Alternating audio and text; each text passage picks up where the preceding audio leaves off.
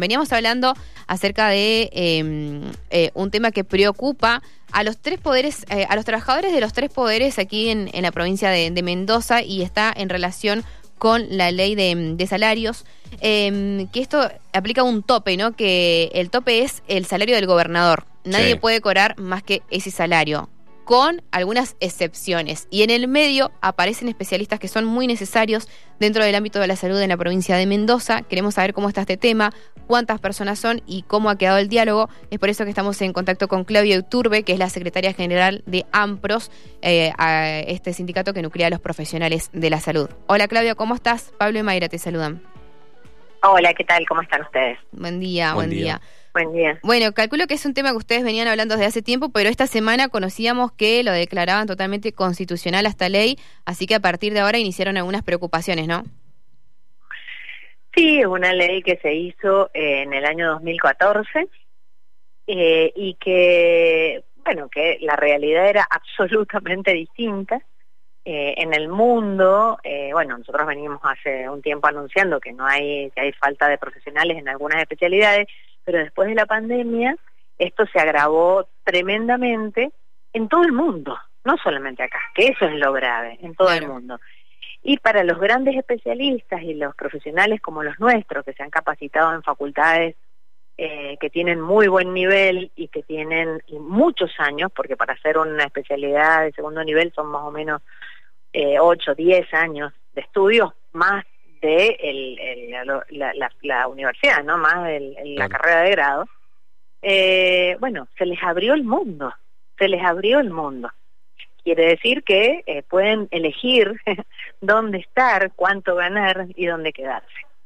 Ante esta realidad tan dura para, para los países más subdesarrollados que están perdiendo talento humano, perdiendo de una manera muy acelerada, fundamentalmente los jóvenes, eh, porque bueno, eh, acá podemos decir que tenemos todavía, porque la, nuestra población de, profesionales es de 45 años para arriba, ¿no? Bueno, los jóvenes directamente no están ni siquiera entrando a las residencias de estas eh, especialidades tan críticas como es terapia intensiva, neonatología, psiquiatría, médicos de familia para, para los lugares más alejados.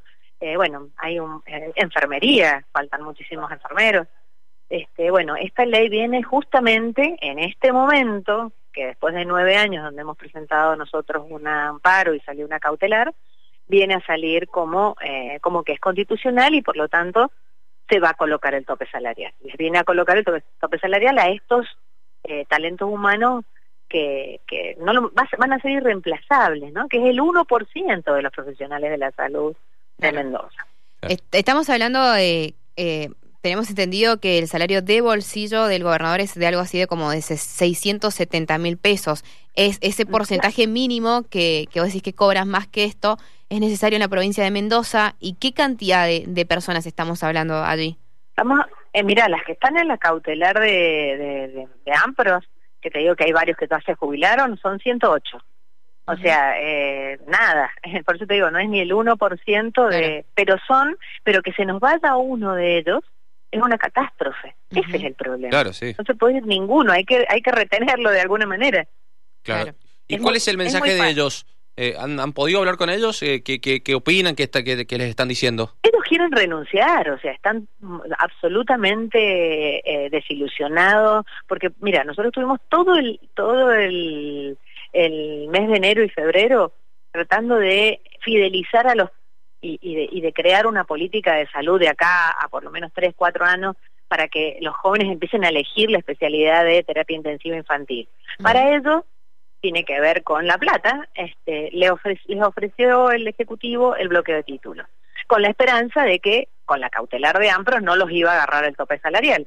Ellos abandonaron su consultorio, o sea, ellos tenían consultorio como pediatra. Ellos abandonaron su consultorio, dijeron, bueno, les decimos sí, bloqueennos el título, nosotros estamos dispuestos a trabajar todo nuestro tiempo y todo nuestro esfuerzo en el Estado. Hay tres terapias intensivas infantiles y, bueno, y, la verdad que no hay, eh, este, no, no hay cómo reemplazarlo. Son 29 en toda la provincia. Si pensamos que hay, son tres terapias, no alcanza ni uno por día para el mes.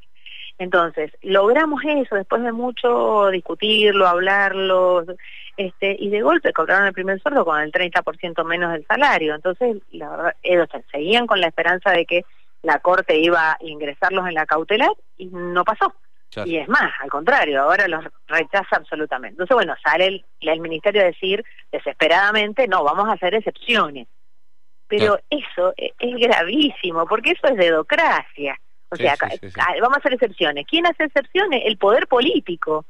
A, excepciones a, a, a, profesionales de la salud capacitados 12 años, este, ellos van a decidir quién, ya de por sí, ya de por sí es atribución del Ejecutivo a quién le da la mayor dedicación, a quién le da el bloqueo de títulos, ya hay un dedo ahí porque no es concursable. Ellos, ellos deciden, de acuerdo a las necesidades de servicio, a quién le da las 55 horas, a quién le bloquea el título. Ya pasa por un filtro donde lo decide el gobernador, es el que decide esas cosas, porque tiene que pasar por el gobernador. Ahora va a pasar por otro dedo, que va a decir, bueno, ahora voy a decidir a quién le pongo el tope y a quién no. O sea, la verdad que eh, esto es prebenda política, ¿no? Para nosotros es una prebenda política. Claro. Eh, Claudia, em, para que se entienda bien y, sobre todo para explicárselo a la, mm, a la audiencia, en un futuro, en los próximos meses, años, eh, ¿podrían eh, caer en la misma situación más profesionales? Quedan afuera de la negociación colectiva de trabajo, que eso es lo que ha dicho el, el, la OIT. O sea, que cada vez que nos sentemos a acordar, toda la gente que se pase del tope deja de percibirnos los aumentos acordados en paritaria por supuesto, depende, va a depender de las paritarias, de los aumentos que, que AMPROS logre. Entonces, eso, todos esos van a quedar por fuera de la negociación colectiva. Y, eso está, es ilegal. Claro, eso esa fue la recomendación de la OIT, dijo. Y dejarían de tener aumento. claro, pues la, OIT dijo eso, no pueden eh, meterse en una negociación colectiva cuando hay un convenio colectivo de trabajo el acuerdo de partes es el acuerdo de partes, no se puede meter nadie, ni el, ni el, ni el Papa sea, no es, un acuerdo, yo puedo negociar, vender mi auto con el comprador a un peso o a 100 millones. Es un problema entre nosotros. Este, esto es lo mismo. Entonces, eso es lo que dice la, la recomendación que hace la OIT. Dice, ojo, yo no digo si es constitucional o no la ley. Lo que digo es que se están metiendo en una negociación, negociación colectiva. Y ese es el problema. O sea, ¿qué, qué esperanza tienen los profesionales de, de, de, de, las paritarias, de los acuerdos que vamos a realizar, entonces si, les va a llegar a un tope. ¿Y qué, cuáles son las medidas? que qué podrían hacer o qué planifican ustedes eh, hacer con, con todo este tema? Bueno, hoy tenemos una reunión con ellos, con todos los del tope, y bueno, ahí vamos a, hablar de qué, qué es lo que se va a hacer desde el punto de vista gremial y legal. Legal, tenemos todavía eh, la, digamos, el recurso de la Corte Suprema de la Nación. Eh, hemos presentado una declarativa de certeza porque cada paritaria nuestra dice que se deroga toda norma en su contra. Cada paritaria dice no lo están cumpliendo. Entonces, si se deroga toda norma en su contra, ¿por qué nos aplican otra norma que no tiene nada que ver con nuestro convenio? Eso, sobre todo, que vamos a seguir con eso y este el, el, todo lo gremial, que bueno, eso lo van a decidir ellos. Eh, eh, Claudia, y además de pediatras o intensivistas eh, pediátricos, eh, ¿qué, ¿qué, otras especialidades también eh, estarían involucradas en, estos salarios?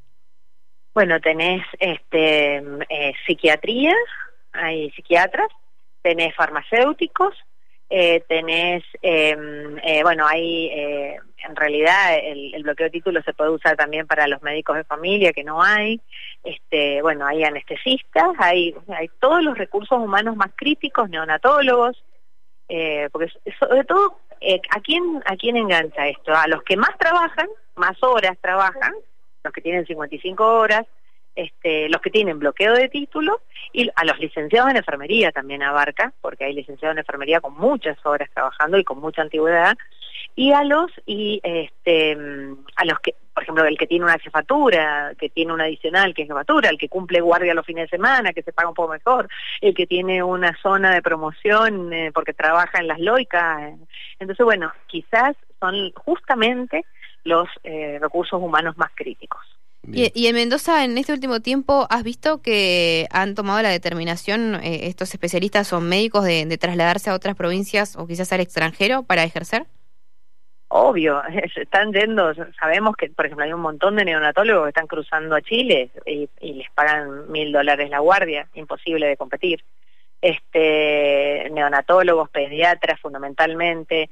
Eh, bueno, eh, eh, tenemos un, un, ejemplo precioso acá que es el Morales Ciancio que ha venido después de tres años de capacitación en Inglaterra a operar a nuestros niños en una técnica especial para operar columnas en el NOTI. Y te mm. digo, no, no va, es decir, la, solución de los terapistas infantiles, como no había, no hay, era cerrar terapias. Por lo tanto, achicar camas. Si no hay una cama en terapia, Morales Ciencia no puede operar. Entonces, te quiero decir que llega a ese nivel la, la situación, ¿no? ¿Cómo le pagamos a Morales Ciencia? Pensemos. Este, después de, de, una capacitación así. ¿Qué es lo que se va a hacer? Y yo te voy a decir qué se va a hacer. Algo muy fácil se terceriza el servicio y se dice, bueno, mira, no te voy a pagar en blanco, que es lo que habíamos logrado hacer, este, que era un gran avance, te voy a pagar en negro y eso es tercerizar, o a través de alguna asociación, empresa, bueno, que ya tenemos ejemplos de eso, ¿no? Lo conocemos, todos lo conocemos. Entonces te pago en negro a través de alguna empresa. este y, y, eso es tercerizar la salud. No vamos a llegar todos a, a ese servicio si se terceriza. Eh, ¿Y por qué falta esta renovación de, de, estas especialidades en, en, Mendoza? Porque lugar hay, ¿no? Para, para estudiar también. Porque no las eligen. Bueno, hay todo un cambio de mentalidad en el mundo, como te decía. O sea, los jóvenes no quieren estas especialidades quemantes, donde hay que estar todo el día en el hospital, eh, en contacto con la muerte permanente, viven de guardia, de una guardia pasan a otra guardia eh, bueno, es, un, es una, una, son especialidades muy, digamos, eh, quemantes, que es el famoso síndrome de burnout.